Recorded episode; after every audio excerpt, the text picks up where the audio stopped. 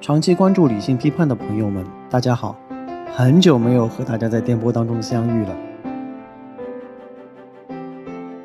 二零二三年的上半年，经历了三年之后，我自己个人的工作当中的业务啊，也是爆发性的增长。所以呢，整个上半年的时间呢，的确是找不出一整段的时间来给大家唠一唠。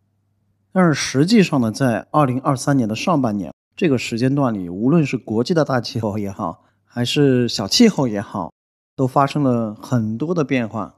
这种变化呢，也包括在欧洲这边。这么说吧，就是对于现在当下正在发生的这些情况，有一些呢，我也可能身处其中。所以我觉得现在当下正在发生的东西呢，我们还是让子弹飞一下啊，让它成为了历史之后，我们来再进行讨论。但是身在其中呢，我也突然就想到呢，我们还有去年下半年的时候，二零二二年的下半年快靠近年底的时候，我们做过一期中德建交五十周年由来和经过的这样一集。在这一集当中呢，我们只是做完了上半集的内容。我们这档节目作为一个常年被各种各样花式催更新的节目，我们无论如何一定想尽办法把这个坑先给填满了。当然呢。大家也可以从我讲述中德五十年之前是如何建交，如何经历了破冰，如何最后达成协议，促成了双方建立外交关系这样的一个历史当中，或许也能体会得到我现在当中的心境吧。我们赶紧切回咱们的主题啊，五十年前中德建交的过程，为什么我个人觉得非常值得拿出来品玩一下？或者详细的讲解一下呢？不但是因为这个历史的本身是非常精彩的，同时我个人也认为呢，在这个相互建立信任、相互逐渐融冰、相互逐渐达成国与国之间的关系的这个过程当中啊，展现出了很多 leadership 的这种品质。这种 leadership 并不一定是指最高层的人的这种 leadership 的水平，反而有可能他就是一个中层的干部。但是呢，很多的这种微小的、细微的关系呢，就是靠中层干部建立起来。恰恰是在这个交往的过程当中啊，给大家能够展示出一个非常好的案例。同时呢，第二点呢，就是对于外交圈外的人来说啊，总觉得外交这个东西是非常神秘的。其实呢，外交这个东西呢，也是由琐碎而构成。所以呢，这个建交的过程当中呢，从中呢，大家也可以发现，哇，原来是这么建立起外交关系的，外交事务是这么进行办理。当然，这些东西都已经是 under record，都已经是这些继承的历史了，我们都是可以拿出来讲的。第三点是，我在第九集当中开头的部分也有所介绍。我个人认为，我们现在身处的这个时代啊，是一个国际竞争非常激烈。没有新的完整的经济的增长点，也就导致了整个世界的局势呢是以斗争为主要背景的这样的一个时代。所以呢，在这种背景之下，我觉得更应该或者更值得来回味一下五十年前比我们现在这个争斗更加厉害的时代当中，人与人是如何建立互信，不同国家的人。代表不同国家利益的人之间是如何逐步建立互信，最终能够达成合作的成果的？所以呢，这个案例呢，对于当下的时代呢，是有这样的反衬的作用。我们赶紧回到第九集结尾的地方来继续讲述这一段历史。我个人会推荐没有听过第九集的听众朋友们先听一下我们的第九集。但是如果您已经听过我们第九集的话，我也可以帮您稍微进行一下总结，然后呢，您就可以从这里开始。我们在第九集当中啊，交代了五十年前中德之间的背景情况。这两个国家呢，从二战之后开始，虽然是差不多时间的建国，但是呢，是分裂在两个阵营的。联邦德国当时采取的方式是所谓的 Westbindung。就是向西靠的方式，是紧密的团结在以美国为首的这样一个西欧集团当中的。中国是从建国之后呢，就是独立自主的发展的道路，但是实际上呢是比较偏东方的这样的一个阵营当中的。但是时间来到了一九七零年代啊，形势发生了点变化。从德国国内来说啊，当时的情况呢是社民党的主席勃兰特先生担任了德国的总理，也就是说呢，之前二十年执政德国的联盟党呢退居下来之后，成为了在野党，这是一个德国国内政治形势的巨大的变化。时间过了这么多年之后，大家对于勃兰特总理的最大的一个印象，可能就是他的华沙一跪吧。这一跪呢，当然也非常明显的就能够体现出他个人的一个执政理念，所谓的向东看的这样的政策。那大家知道，从西德你要向东看的话，那肯定就是广袤的俄罗斯大地啊，那就是当年的苏联嘛。所以呢，他的主要的政策呢，是希望能够跟苏联达成某种形式上和某种意义上的和解，以使得西欧跟苏联的形势呢。尤其是在东欧地区的形势呢，得到相应的缓和，两者之间的关系能够获得一定的发展，这是他执政的政府主要的一个发展的趋势。我在第九集当中呢，也简单介绍了德国政治的格局。在勃兰特总理之前，联盟党啊，所谓联盟党就是 CDU 和 CSU 结合的这个联盟党，在德国国内呢已经执政了二十年了。在勃兰特担任总理期间呢，他们成为了在野党。在在野党的位置上呢，最主要的功能就是要起到批判的作用嘛。所以这些在野党的老伙计们，他们批评的点是什么呢？批评的点是：哎，勃兰特，你不是要向东看吗？可以啊，但是你为什么向东看只看到莫斯科，没有看到北京呢？啊，所以至少有一点是有共识或者有共同点的。那就是当时整个德国政界的一个总体的氛围是希望德国政府能够更多的向东看的，区别只是在你向东看看到哪里。但是具体来说，虽然有这个大趋势啊，但是实际上咱们仔细想，如果你向东看只是看到莫斯科的话，这个当中就有一个先后关系了。七十年代的时候，苏联和咱们中国之间的关系也不是这么紧密。也有一定的起起伏伏，所以如果你勃兰特总理持有的这个观点只是把这个向东看看到莫斯科的话，那它当中就涉及到一个问题，就是你是先苏后华呢？苏是苏联的苏啊，华是中华的华，还是怎么样一个态度呢？所以当时主导中德建交的中方人员们就在思考了，同样是在野党和执政党，但是咱们是不是先让在野党的领袖先到中国来一下？这个能不能起到一定的刺激一下的作用？但是你这个刺激呢，好像又不能太大，因为你毕竟执政党才是在政府当中具体运作这个事情的人嘛，还是要靠这个执政党的人来帮助你正式建立两者之间的关系的。所以呢，中方的人员呢一直在思考，就是最好能够请个在野党的领袖刺痛你那么一下下，但是那个刺痛呢又不是特别大，就是。特别需要掌握好那个度的那个艺术啊，这就又引出了我们在第九集当中已经介绍过的两位人物啊。当然，我们今天在我们这一集内容当中呢，将会出现两位大神级的人物啊。但是我还是先简要介绍一下，就是我在第九集当中已经介绍过的两位人物啊。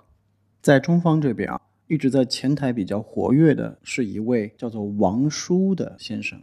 王叔先生呢，当时是担任新华社驻德国波恩分社的首席记者，他是一个老国际新闻的记者了，拥有比较丰富的国际新闻的报道经验，也随着新华社呢在文革前有过比较多的驻外的经验。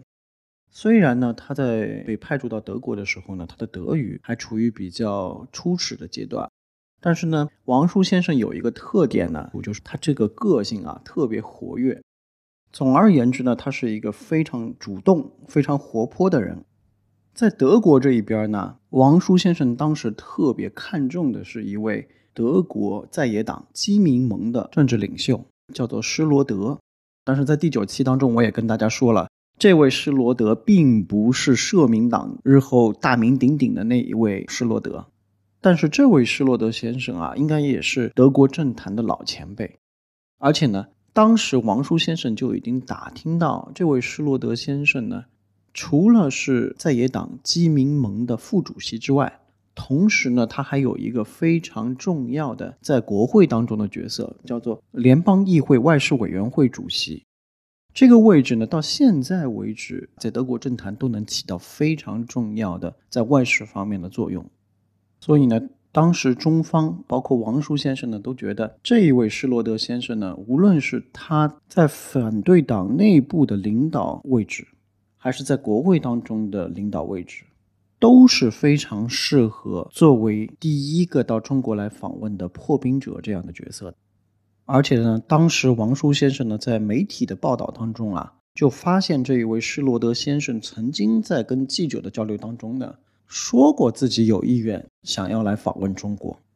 就是在这样的无论是大的背景也好，小的背景的情况下也好，他们在一九七二年一月的一场活动当中相遇了。当时这个活动的场合是什么呢？是罗马尼亚驻联邦德国的大使馆。举办的一个招待会，这样一个场合当中，一般来说，大家在德国生活过或者有德国经验的朋友都知道啊，类似于这种招待会，对于德国人来说，或者德国人的想象来说啊，这种招待会应该主要是能够认识一些人，能够 warm up 一下，能够建立一些联系，能够聊一聊非正式的这些话题，拉近一下大家之间的关系。但是有什么深入的接触呢？这个场合并不是很适合的。当时王叔先生就和施罗德先生呢，在这个场合当中遇见了。那上来肯定是大家互相寒暄啊，互相聊了挺多啊。但是聊到后来呢，聊的太多了之后呢，我们王先生这个不是主动出击嘛，他的性格又比较活泼。王先生一看，哎，这个话题总是绕来绕去的啊，怎么就破不了冰呢？所以当时王先生就简单直接，就在这个场合上呢，就提出了这个问题。我看到您跟记者有表示过希望能够访华呀，所以我想请问一下您，您有什么具体的想法吗？这个疑问提出了之后呀，说实话，我跨过五十年的时间都能够感受得到当时施罗德先生内心的这个波动啊、起伏啊，这个小心思啊，这个转啊转啊转啊转啊转的，但是在表面上呢，又要必须保持冷静、保持谨慎的这个态度。但是这种冷静与谨慎，又不能表现的像拒人于千里之外哟。但我敢保证的是，他的心里面就已经炸成锅了。他心里肯定想：哎呀，王先生，你这人怎么 这么不按套路出牌呀？我们德国人在这种场合一般就是寒暄一下，聊聊体育啊，聊聊文化，聊聊音乐这种话题。您给我上赶架的，立刻就来给我一个像杀手一般的问题，我这应该怎么处理呀？所以施罗德先生呢，在这个时候就展现出了自己作为一个政治家的情商，以及自己作为一个政治家的经过训练的这种老练。他当时就跟王先生呢，就是这么说的啊：“哎，王先生，您看啊，这个地方人多口杂，咱们说话不便。过些天我会约您到我的办公室去详谈。就这个分寸感呢，拿捏的准准的啊。”既向王先生表达了自己有这个意愿，但是要详谈。第二点呢，就是给自己留下了一点思考的空间，他就这几天的时间可以有回旋呢，再反复斟酌，再反复思考一下。果然呢，十天之后啊，施罗德先生就派自己的秘书又和王先生约好了到他的办公室进行交流。也就是这一次会谈呢。让王先生更觉得这个施罗德先生的成熟与老练。这一次的会谈呢，持续的时间比较长。前两个小时呢，他俩之间呢又是谈天说地、谈古论今、谈天下之大形势。两个小时之后啊，我们积极主动的这个王先生啊，实在是忍不了了，还是又切回到了主题。王先生呢，立刻又把在招待会上的问题呢再问了一遍。这一次呢，施罗德先生总算说了愿意在合适的时间到访。我们一向积极主动的王先生啊，听到了这个答复，马上立刻就机敏的就回复了，说：“那您觉得您什么时间合适呢？”施罗德先生想了一想之后回复说：“愿意听中方的安排。”将近二十年之后，王叔先生在接受媒体关于这一段历史的访问的时候，王叔先生还向记者大叹一声说：“前面真是太浪费时间了。”施罗德这个人呐，就是太优雅了。这人呢是不错，就是太优雅了。所以这里可以插播一个小小的 tip，特别是我们在德国留学的这些朋友，或者跟德国人打交道的这些朋友啊，有一点就是可以稍微学习一下。其实吧，有好多德国人都跟这个施罗德先生一样。因为德国人呢，跟陌生人交往的过程呢，他也是讲一回生，二回熟，三回当个熟人儿，四回五回才能推心置腹。所以呢，德国人呢，他讲究的是个循序渐进的这个友情的增加的过程。所以，包括你跟德国人熟了之后啊，你会发现德国人对于三个圈的定义是非常界限化的。第一个圈叫什么？我认识这个人，这是个很大的圈啊。第二个圈是什么呢？我跟这个人有点熟悉，这个叫 b e c o u n t e r 这个叫有点熟悉的人。第三个很小很小的一个圈儿是朋友。我们言归正传啊，回到那一次王先生和施罗德先生之间的会谈。施罗德先生说愿意听中方的安排，王先生呢也赶紧把这个话题给接了回来，说他会尽快把这个会议的结果汇报给国内。实际上他也是这么做的，汇报给国内之后呢，几天的功夫啊，他就收到了外交部的复函，而且这个复函当中呢，要求他尽快告知施罗德先生。告知的内容非常有意思，体现出了这个外交交往当中的太多的细节。告知的内容是什么呢？是以中国外交学会的名义。邀请他以联邦议会外交委员会主席的名义，在一九七二年的七月十四号到二十八号之间访问中国两周。短短的一句话里面，就体现出了三重的思考。第一重思考是中国和当时的联邦德国还没有建交，你要邀请对方来破冰，但你必须要有一个触发的单位、触发的机构啊。你以外交部的名义不合适啊，因为我们两国是没有外交关系的。那他就用了这个外交学会这样一个名义来邀请你来参加，但是他邀请施罗德先生来访问中国是用什么抬头呢？他也不用基民盟的副主席的这个名义，而是以联邦议会外交委员会主席的这个抬头来访问中国。这个体现当中的第二层含义，就如我今天开头所说的。他的思考就是说，所有德国人都知道你是反对党的领袖，但是我们邀请你的名义呢是国会当中的这个外交委员会主席的名义，刺痛一下你们执政政府。但是你看，还是给你们面子哦，还是你们国会里的领导来访问我们中国，刺痛了一下之后，下面的办起来还是要靠你们现任政府来办的嘛。还有第三层的生意在这个当中，是这个时长。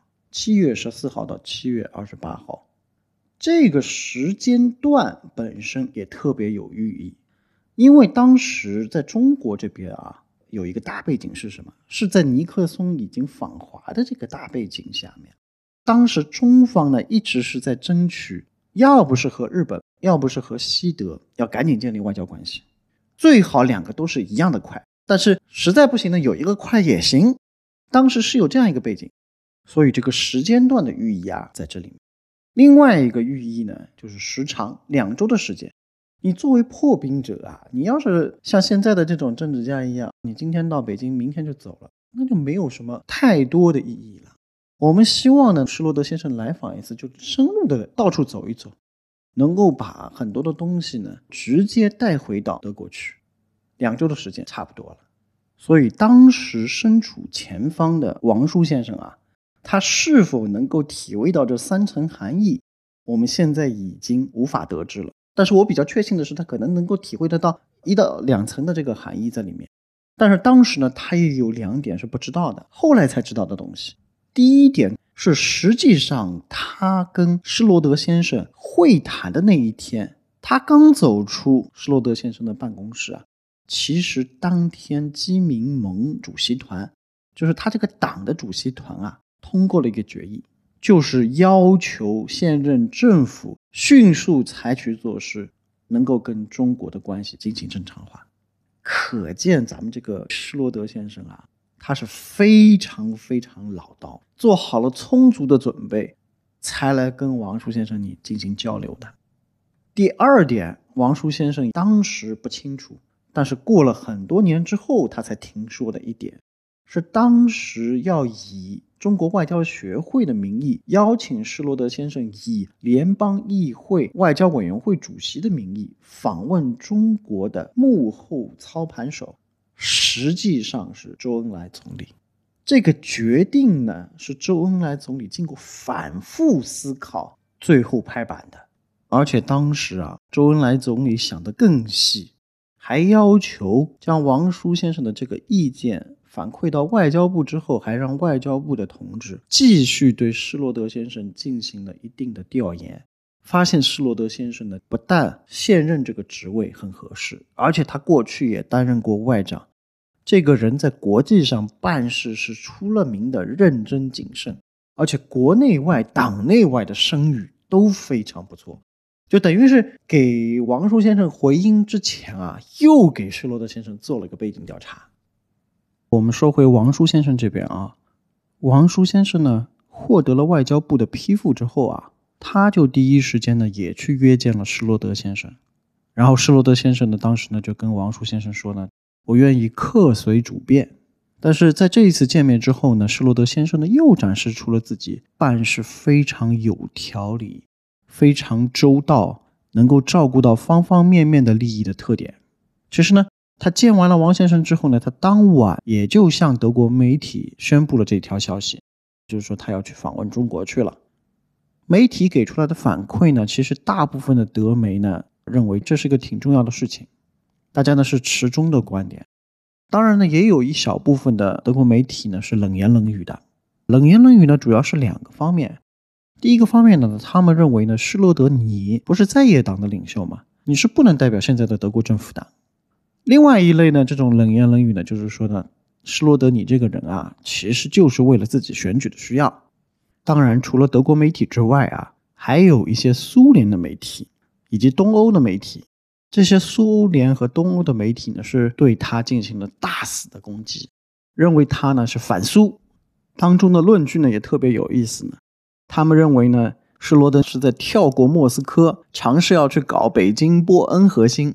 施罗德呢，对于这种冷言冷语呢，也没有进行太多的辩护，他反而呢，反复的强调他自己呢，是以德国议会外交委员会主席这个合法的身份去访问中国的，而且此次的旅程呢，也是超越党派精神，而直接和中国领导人尝试建立联系的一种方式。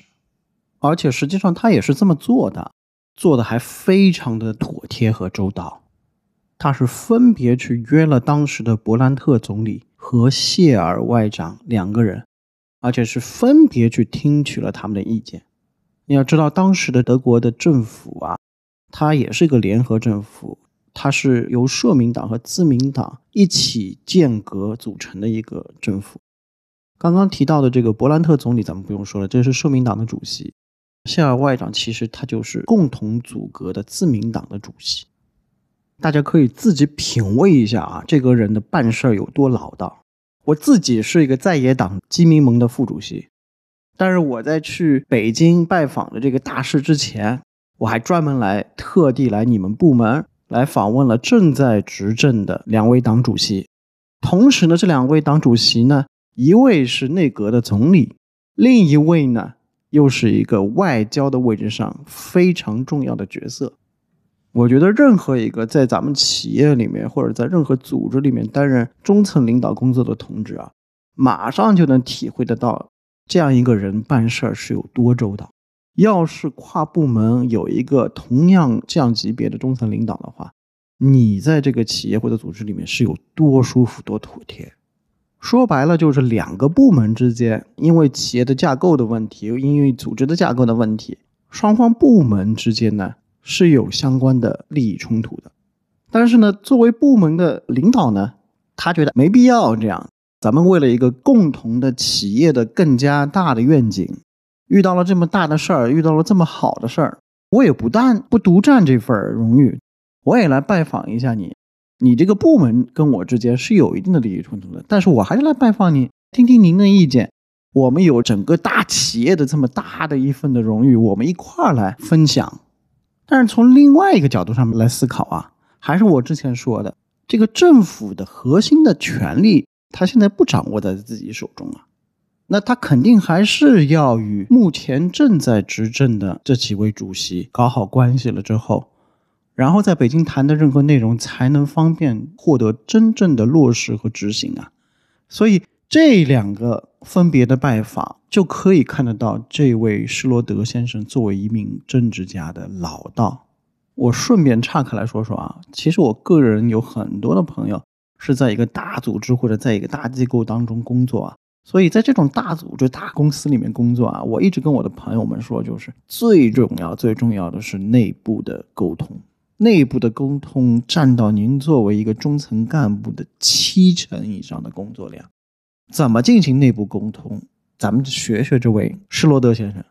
他在柏林做好了各种准备和沟通之后，当年的七月十五号，他就和夫人抵达了北京。这可是双方建国以来第一位到访北京的西德政治家。中方呢，其实也非常重视的。他到了之后啊，又展现出了自己三个方面特别老道的地方。第一个方面呢，就是他见面之后啊，立刻就说明我现在是不能代表德国政府的，但是我愿意为推动两国建交做出努力。第二个老道之处就是在一些欢迎晚宴之后啊，他立刻就建议要跟乔冠华进行单独的会谈。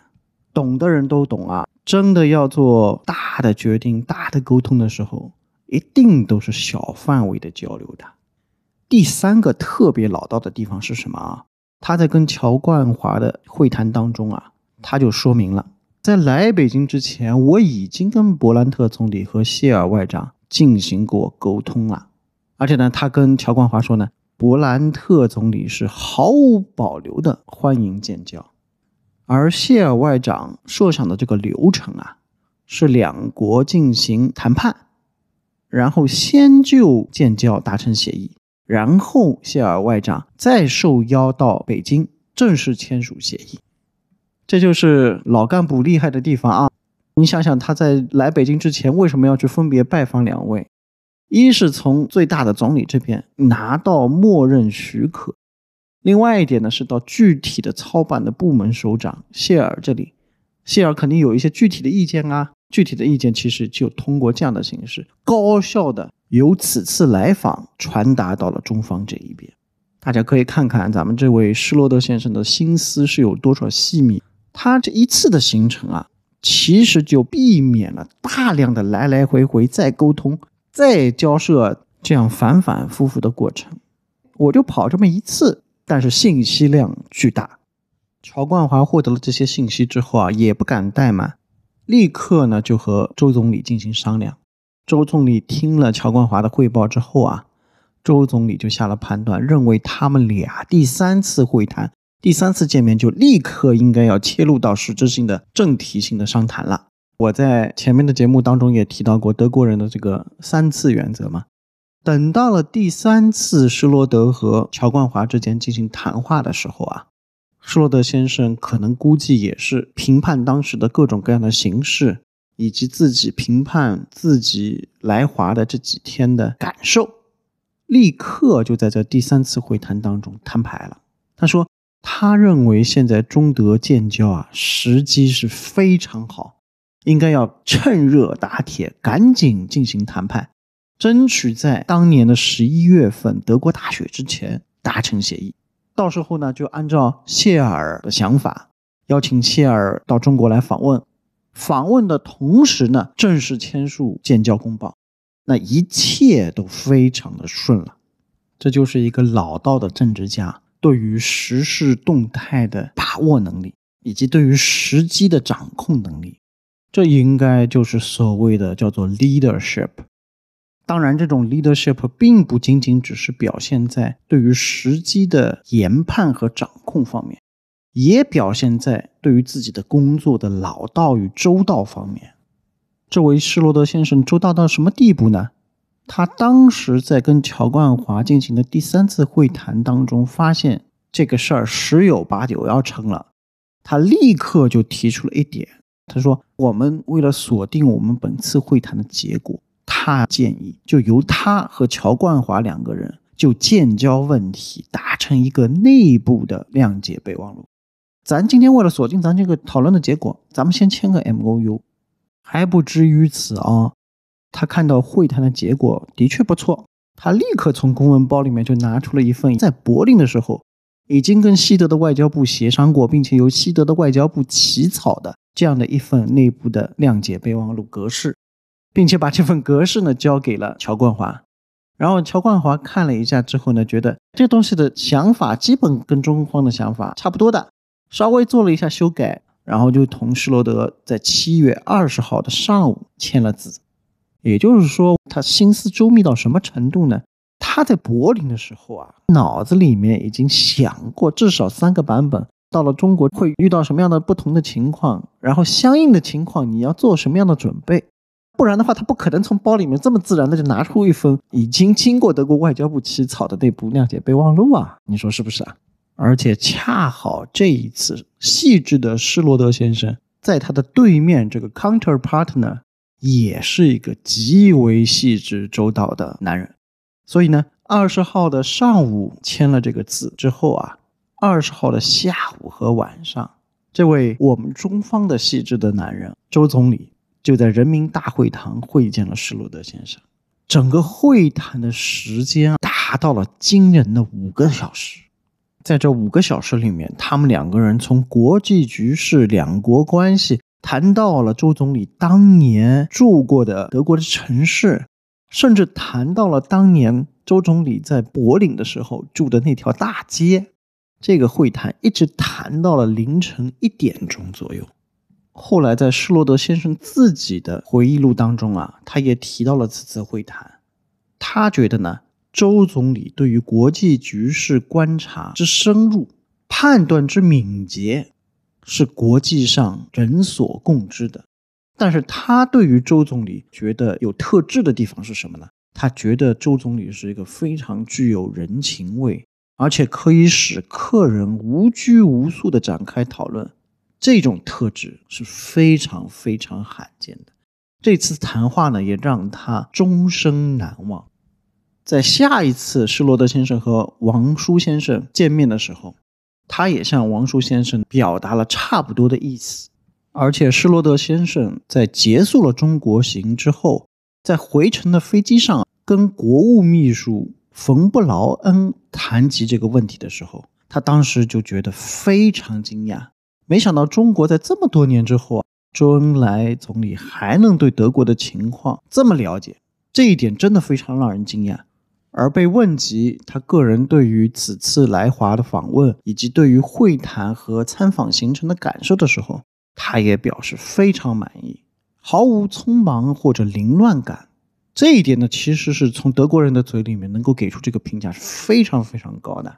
其实我也可以掰开来说一点点啊，相信我们听众朋友当中有一些中层干部在实际的工作当中肯定遇到过这种问题。比如说什么总部的 CEO 啊，或者总部的大佬啊，来考察工作。如果我们的工作这几年开展的都不错呢，肯定希望能够让总部的大佬看到更多的内容了。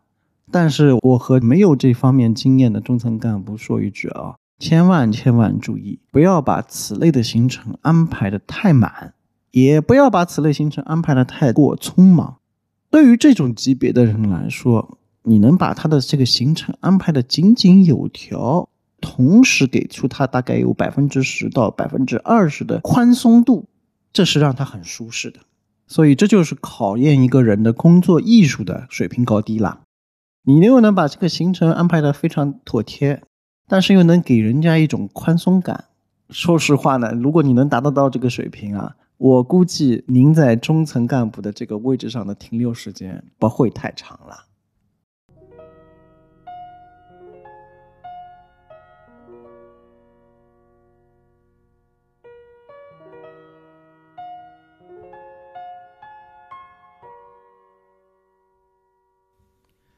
理性批判是一档以书为地图，以思想为钥匙，走入时事大门背后世界的阐述性节目。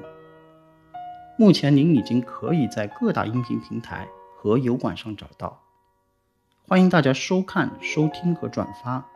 视频展现的图片，大家可以在拼音“世界研究”的公众号上找到。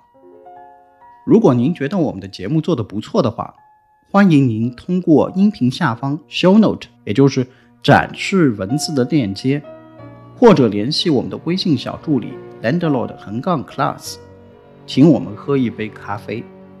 我们收到的资金将用来支持节目的运行。感谢您的支持。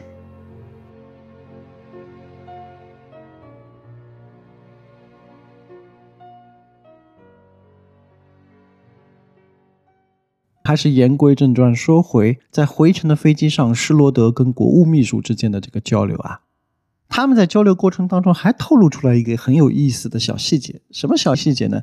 可能是当时施罗德跟周总理交流的现场啊，很多现场的人士都不知道的小细节。周总理呢就给施罗德先生解释说，一九二二年的时候是以学生的身份到德国居住的，但是当时在德国居住的那个城市啊，不是大家广泛所知的哥廷根啊，而是柏林。甚至呢，周总理呢都回忆起他当时住的那条街。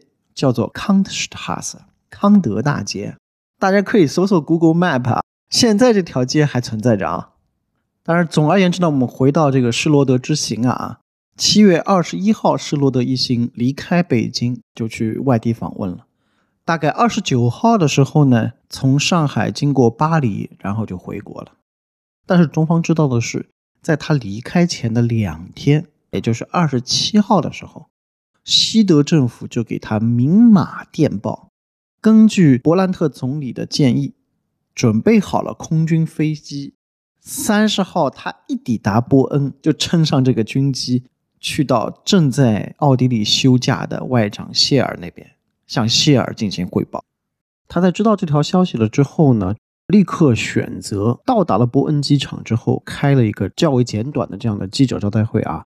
在这个记者招待会当中呢，他就说他对这次的访问以及对于中国的印象非常深刻。他认为呢，德国应该立刻马上与这个人口众多的国家的关系正常化，并且呢，他也强调呢，时机已经成熟了，联邦德国应该尽快的与中国建交。当然，这一段的内容啊，是根据公开报道大家可以获知的，包括呢，当时在德国的王舒先生呢，他也看到了这一段记者发布会的相关的报道啊。但是当时的中方呢不为所知的一个情况是什么呢？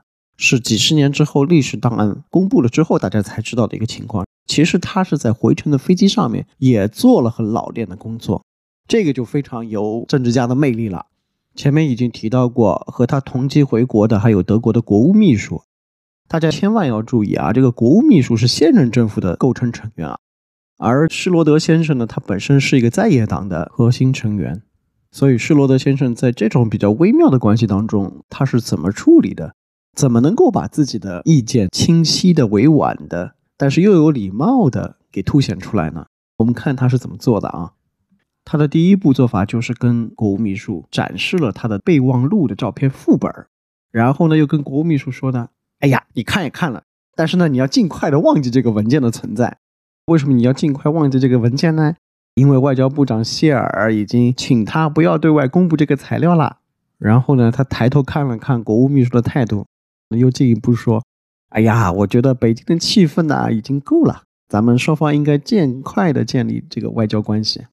而且呢，跟他说呢，七月三十一号呢，我到了伯恩之后就会开记者发布会，这也是谢尔外长要求我这么做的哟。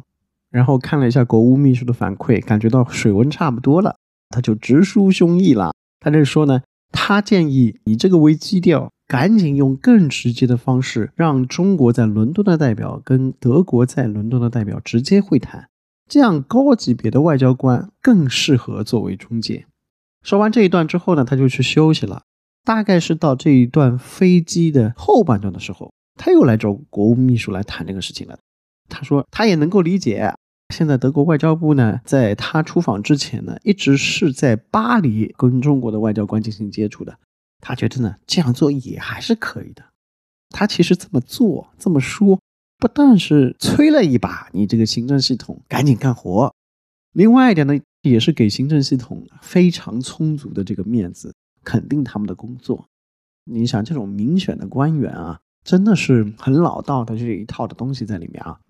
回到咱们中国这一边啊，另外一位非常老道的政治家，也在展现着他的外交工作方面的精细程度啊。我们的周总理呢，他突然就发现了一个事儿，他在会见施罗德的时候啊，他发现怎么王叔先生不在呢？所以呢，他就赶紧的找到了新华社总社的同志，让王先生先回国一趟。但是王先生回到国内呢，实际上已经是二十一号的晚上了。施罗德的一行呢，他们都去东北考察去了。然后二十二号的上午呢，当时的外长姬鹏飞就会见王叔先生，给予了高度的赞扬和鼓励。但是在当天的晚上的时候啊，周恩来总理呢就直接接见了王叔先生。会谈当中呢，他就跟王叔先生也表达了跟施罗德先生的会谈的非常满意。他同时还说呢。王先生前期的这些调研材料，周毛二位都已经读过了。同时呢，他和王先生说，王先生应该做好准备，要随时回德国去。到了波恩之后，要去找施罗德先生，听听他对这个会谈的想法是怎么样。你看看这位政治家得有多细致啊！另外一点非常细致的地方，就是他发现了王先生呢只是记者的身份。他担心记者这个身份呢，日后的级别不算高，所以呢，他特意就叫外交部的礼宾司安排他出席一些活动，这样他的名字就可以上报，未来在和德国方面打交道的工作当中呢，能够有一个比较好的这样的级别。到了二十四号的晚上啊，王先生就发现了另外一个让他很惊讶的事情：外交部的同事来通知他，毛泽东主席呢会亲自接见他。你要知道，对于王先生的那一代人来说啊，能够见到毛泽东主席，这也是非常非常高的荣誉啊。所以他去见的时候呢，他就非常非常的激动。毛先生看到了王先生之后呢，他说：“哎呀，你不要这么激动嘛，我请你抽支烟。”王先生呢，当时心里还想：“哎呀，我一定要把这支烟给收好了，留作纪念。”而且毛泽东主席给他的还是一支特制的雪茄烟，所以呢，它更具有特殊的意义。但是呢，他当时正好呢是按在桌上，旁边呢其实还有乔冠华。乔冠华呢因为没有烟抽，然后就把这支烟呢给抽掉了。王叔先生啊，当时就觉得这事儿啊特别遗憾。在这个会谈当中啊，毛先生侃侃而谈，聊了三个小时，一直到凌晨的一点。然后周恩来总理呢就提出了毛主席需要休息了，将王叔先生呢就带到了门口的另外一个会议室。然后在这个会议室里面呢。周总理也向王叔先生展示了一个文件，这个文件就是毛泽东主席已经批准了外交部提交的一个请示建交的报告。为什么我说也呀？大家还是不是记得我刚才说的施罗德先生在回程的飞机上给国务秘书看的那文件？而且在这个房间里啊，周先生直接给王先生面授机宜。第一点，尽快的赶回波恩去。第二点就是刚才说的，了解施罗德访华之后，他与政府以及其他方面商讨的情况到底是怎么样的。第三点呢，他让外交部的同事随后给王先生带两种中国与其他国家建交所需要的文件格式，一并带去德国。一种是非常简单的，就说两国建交以及互派大使；另外一种格式呢，就是比较复杂的，还有双方的声明啊，其他的一些文字内容。带两种格式回到德国去。第四点呢，周总理呢就一定要跟王先生呢再谈一谈目前的世界大势和格局。当时的世界大势和格局情况是怎么样的呢？在九月的下旬，其实日本的田中首相和大平外相呢也会到访中国。如果呢我们能够跟西德先建交的话，一定会对中日关系产生正面的影响。如果中日之间先建交了呢，肯定反向的也会推动，就是中国和西德之间建交。他必须要把这个情况传导给王叔先生。而且王先生当时可能不知道的是，周总理在第一次见他的时候就说，毛周两位都有阅读他前期的报告，这可不是客气客气啊，这是正儿八经发生了的。因为以后的历史档案公开当中啊。就发现，其实毛先生是真的读过他的报告，而且在旁边是有批注的。批注的内容是什么？此人可为大使。无论如何，在得到了毛周两位先生的面授记忆的机会之后，王先生呢，在八月二号就立刻启程返回了德国伯恩。但是在他还在打包准备启程之前啊，突然接到了外交部的紧急通知，原来是波恩分社的翻译叫邢桂敏发来电报说呢，西德的内政部办公室主任打电话到波恩分社，希望能够见王叔先生。邢先生呢说，王先生现在在北京。但是很快就会回到波恩，他一回到波恩，我们就会让他来和德国内政部进行联系的。但是不久之后啊，德国内政部的这个办公厅的主任又打过来电话，直接马上就要见邢桂明。邢先生呢去了内政部之后，就获悉其实是内政部的办公厅呢受当时的部长根社的委托。转告中国政府，西德联邦政府以十分巨大的兴趣注意到了施罗德的访华，更注意到了中国政府对于改善两国关系的兴趣。有一个背景信息就是呢，当时的内政部部长根社先生，他其实呢也是自民党的，而且是自民党的副主席，而当时的外长谢尔先生其实是当时自民党的主席，所以呢。内政部长和外交部长呢，就取得了一致的意见。如果中方能够正式邀请谢尔主席访华的话，对两国的建交会非常有益。这其实就是某种意义上的内政部受部长的委托，赶紧递上了橄榄枝。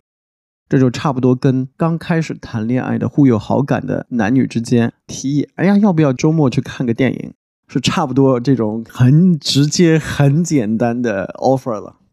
外交部的同事呢，就把这前因后果啊都告诉了王叔先生，并且告诉他呢，周恩来总理呢已经在八月一号的晚上读过这个消息了，并且托外交部的同事呢转达给王先生以下两点意见：第一点意见还是赶紧回波恩，之后还是赶紧一定要先去见施罗德，了解呢他同谢尔会谈结果是怎么样的，以及西德政府对于尖角的态度到底是怎么样的。还要再征询一下他对于建交公报的意见是什么？也就是说，一切的事情都在往好的方向上发展，但是你还是要把握细节，最好呢能够先听听不同角度上的意见。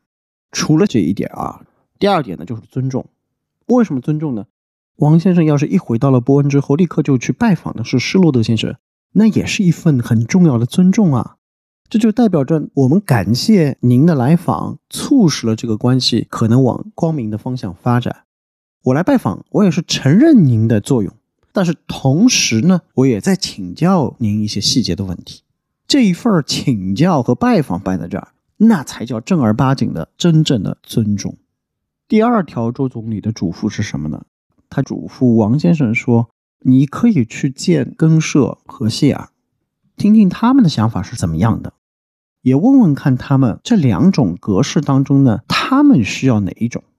但凡只要他们同意当中的任何一种，立刻就可以答应谢尔尽早访问中国。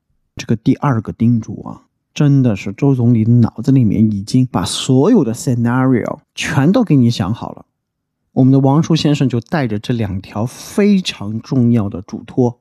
当时的交通条件呢也不是特别好，所以他转了很多次机，总算在八月四号呢就抵达了波恩。抵达了波恩之后啊，王先生就获悉啊，其实那个时候施罗德呢是在一个北海的小岛上面度假，然后呢他就打电话过去，他说：“施罗德先生，我想来看望你。”第二天的一早呢，王先生就跟翻译邢先生一块儿呢就去了这个度假胜地。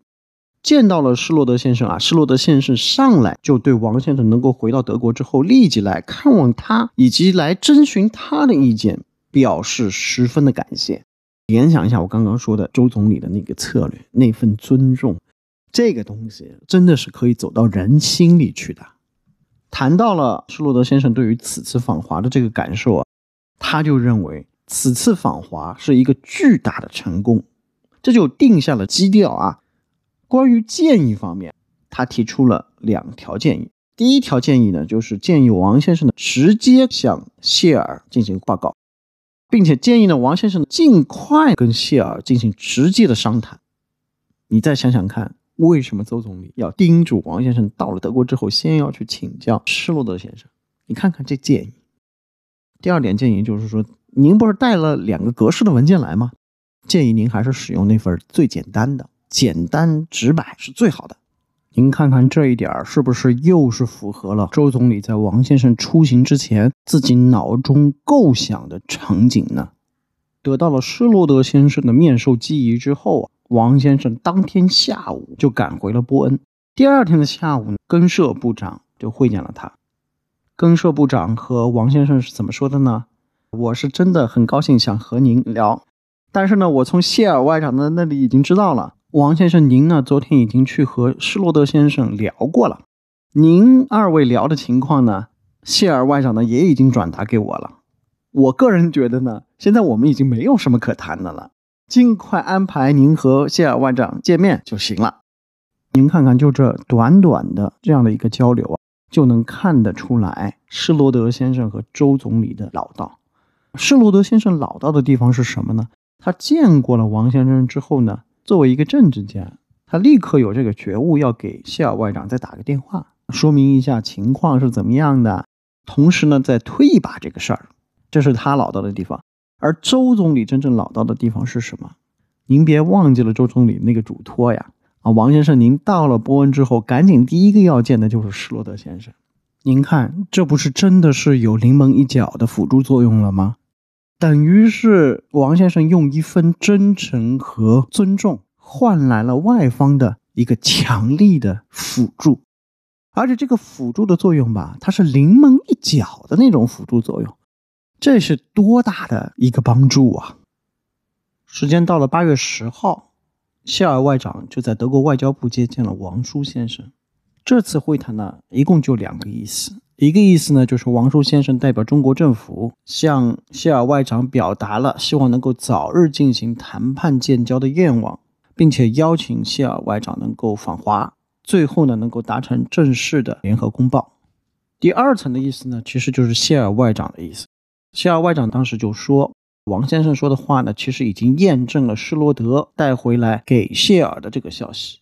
谢尔也说呢，他也知道两国之间的没有什么特殊问题可以谈的，所以呢，最好是尽快确定具体的谈判时间和地点，并且呢，他也接受中方邀请他去北京的这个建议。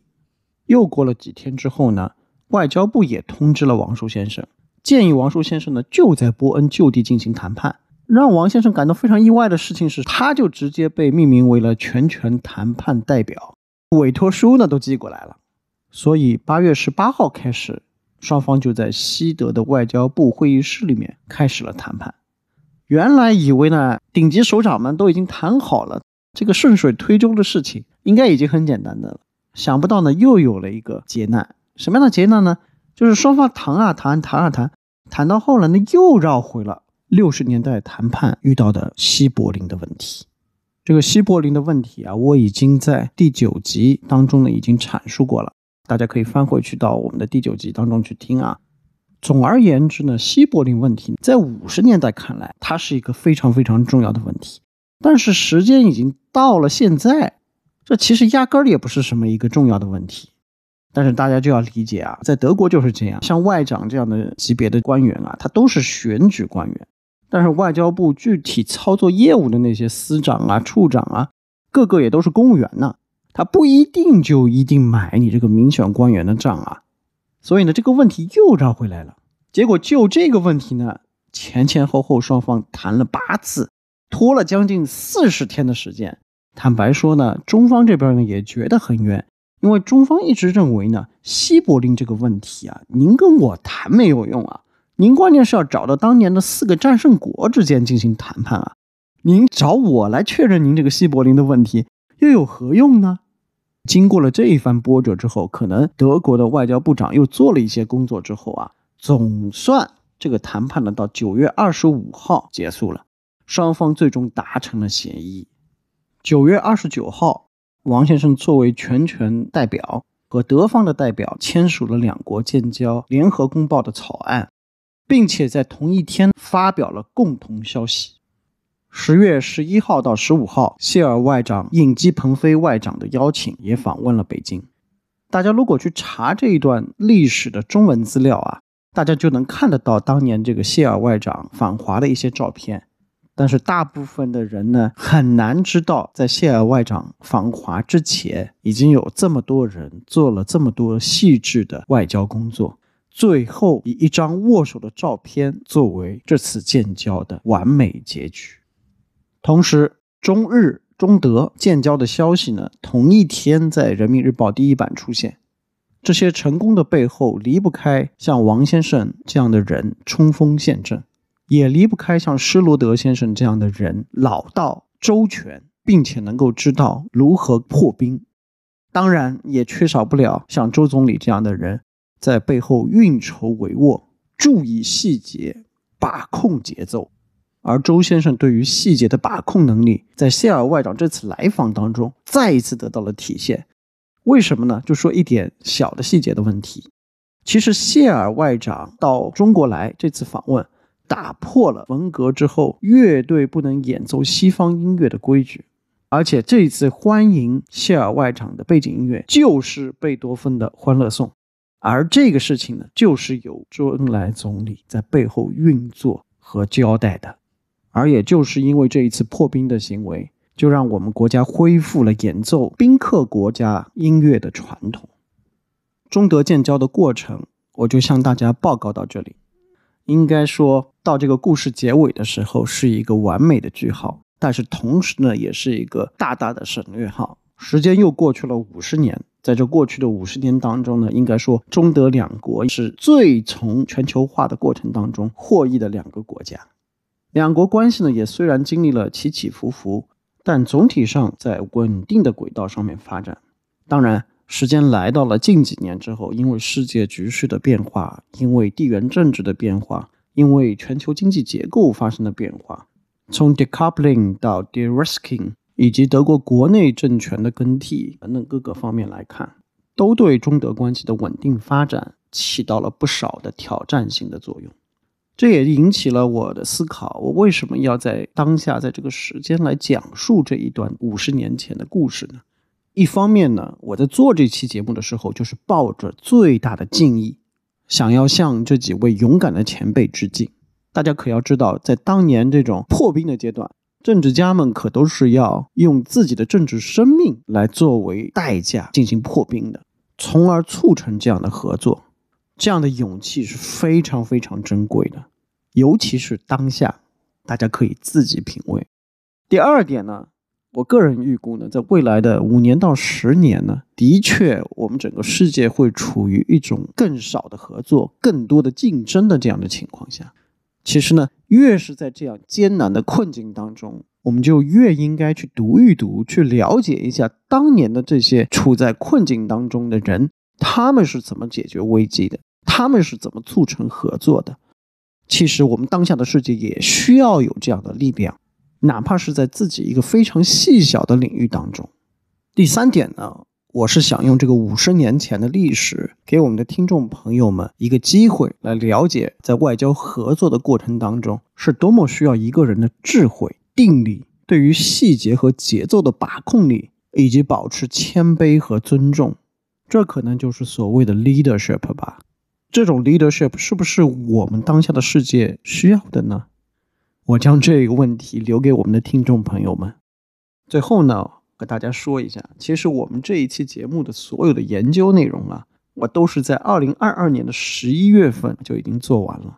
当然，个人身体的原因，所以我们这期的节目呢，直到了今年的二零二三年的八月才能被大家听到。所以我自己生活中的好多朋友啊，在跟我见面交流的时候，就老是也是催更。但是大家跟我交流完了之后呢，又觉得不太好意思再催我了。为什么呢？因为大家都知道了我制作一期节目所要花费的时间，所要做的前期的这个研究的工作。所以呢，他们也提议呢，就是我是不是可以考虑？因为我现在所有的节目呢，都是我先想到了一个题目，然后我再去找相关的资料进行相应的研究，最终形成了大家能够听到的内容。当然，这个是非常非常长的一个过程啊。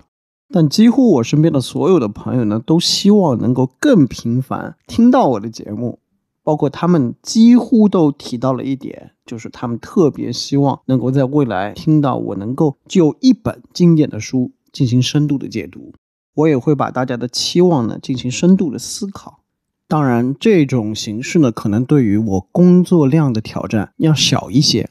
但我个人仍然秉持的一个观点就是，至少对于我的节目来说，我是将质量看得比数量更重的。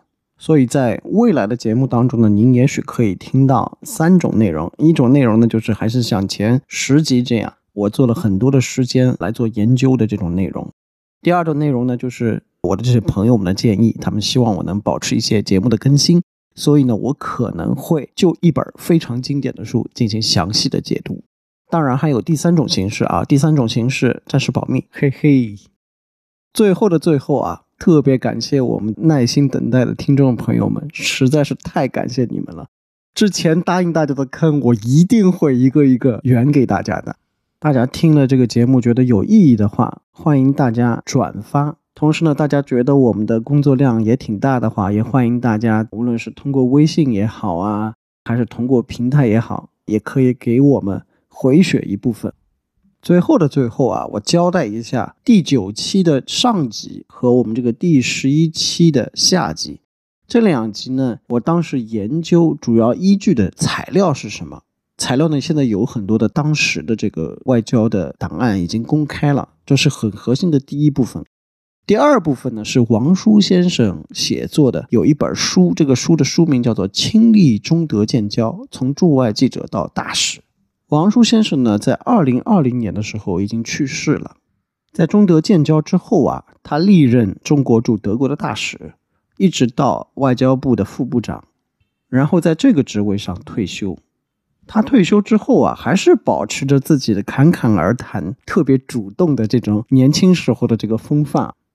另外一个非常重要的德语的材料，其实是一本1988年施罗德先生和夫人一块写作的一本书，名字叫做《没有任命的使命》。这本书到现在还没有中文版，它的德语名字叫做《Mission ohne Auftrag》。施罗德先生呢，在一九八九年的时候，以七十九岁的年龄呢，也去世了。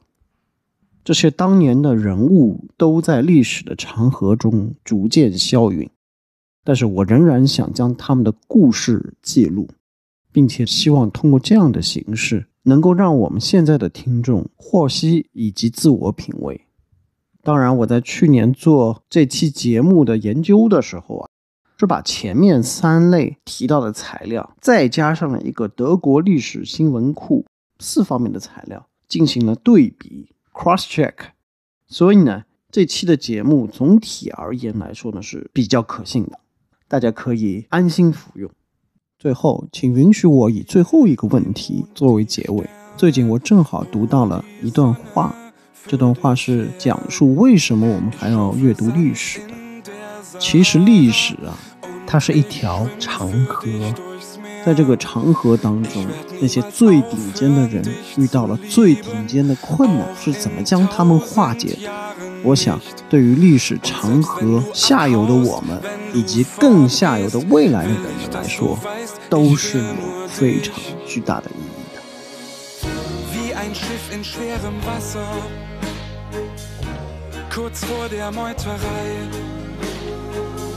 einem Kurs, der nicht ganz klar ist, knapp an jedem Sturm vorbei.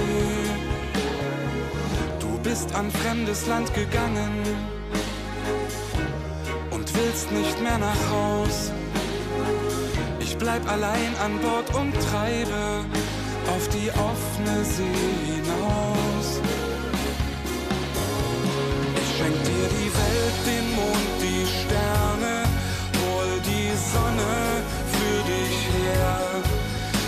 Schaufle Sand in der Sahara und ich schwimm für dich durchs Meer. Ich werd niemals aufhören, dich zu lieben, auch in tausend Jahren nicht. Und selbst wenn du abhaust, wenn du fortgehst, will ich, dass du weißt, ich will nur dich. Irgendwann hast du begonnen, deinen eigenen Film zu drehen. Ich hab die Augen zugemacht, das wollte ich nicht sehen. Ich weiß nicht, ob du zurückkommst, doch eins ist mir jetzt klar, dass das, was ich für dich empfinde, noch niemals größer war.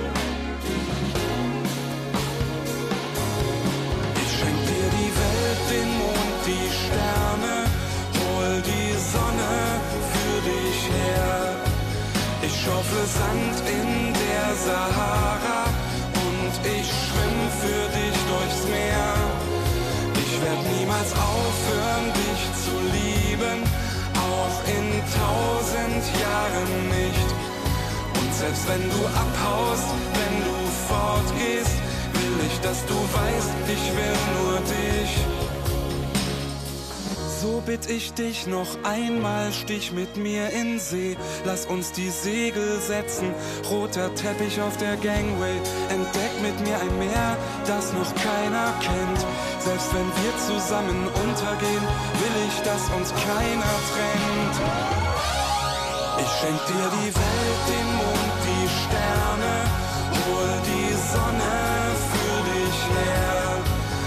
Ich schaufle Sand in der Sahara und ich schwimm für dich durchs Meer.